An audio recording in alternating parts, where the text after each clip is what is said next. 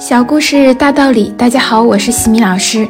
今天和大家分享的故事题目是“忠言有时不必逆耳”。曹操很喜爱曹植的才华，因此想废了曹丕，转立曹植为太子。当曹操就这件事情征求贾诩的意见时，贾诩却一声不吭。曹操就很奇怪地问：“你为什么不说话？”贾诩说：“我正在想一件事情呢。”曹操问：“你在想什么事呢？”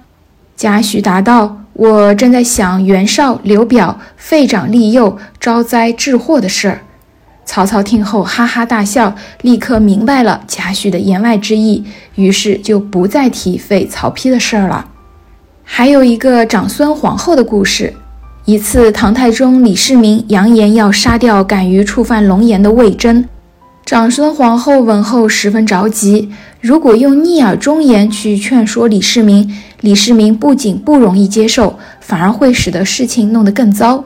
会说话的长孙皇后用顺耳之言规劝李世民，她说：“自古以来，主贤臣直，只有君主贤明当臣子的才敢直抒胸臆，有话就讲。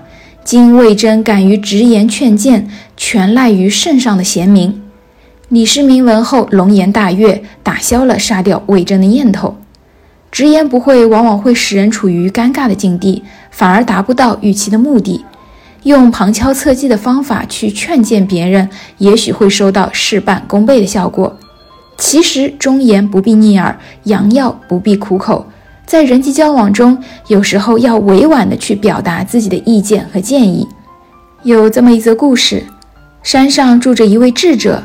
他胡子雪白，谁也说不清他有多大的年纪。周围的男女老少都非常尊敬他，不管谁遇到了大小事情，都来找他，请求他多提一些忠告。但智者总是笑眯眯地说：“我能有什么忠告呢？”这天又有年轻人来向他请求忠告，智者婉言拒绝了，但年轻人苦缠不放。智者无奈，他拿来两条窄窄的木条，一撮螺钉。一撮直钉，另外智者还拿来了一个锤子、一把钳子、一把改锥。他用锤子往木条上钉直钉，木条很硬，他费了很大劲也钉不上去，倒是把钉子给砸弯了，不得不再换一根。一会儿功夫，好几根钉子都让他给砸歪了。最后，智者用钳子夹住了钉子，用锤子使劲砸。钉子总算歪歪扭扭地进到了木头里去，但他也是前功尽弃了，因为那个木条也被裂成了两半。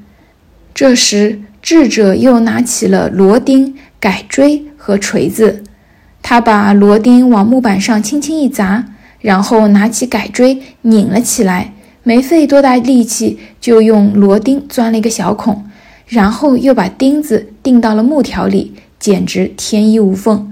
而他剩余的螺钉还是原来的那一撮。做完这一些，智者问年轻人：“你明白其中的道理了吗？”成长箴言：人们在忠告、规劝别人时，往往只强调自己动机的善良，却忽略了别人接受时的心理，常常会采取一些过激的方式。殊不知，粗暴的拿起鞭子是很难将对方进入天堂的。不当的告诫方式会抵消自己那美好的用心。今天的分享就到这里。如果你喜欢这个小故事，欢迎在评论区给到反馈意见，也欢迎关注我们的公众号“西米课堂”，查看更多经典小故事。感恩你的聆听，我们下次见。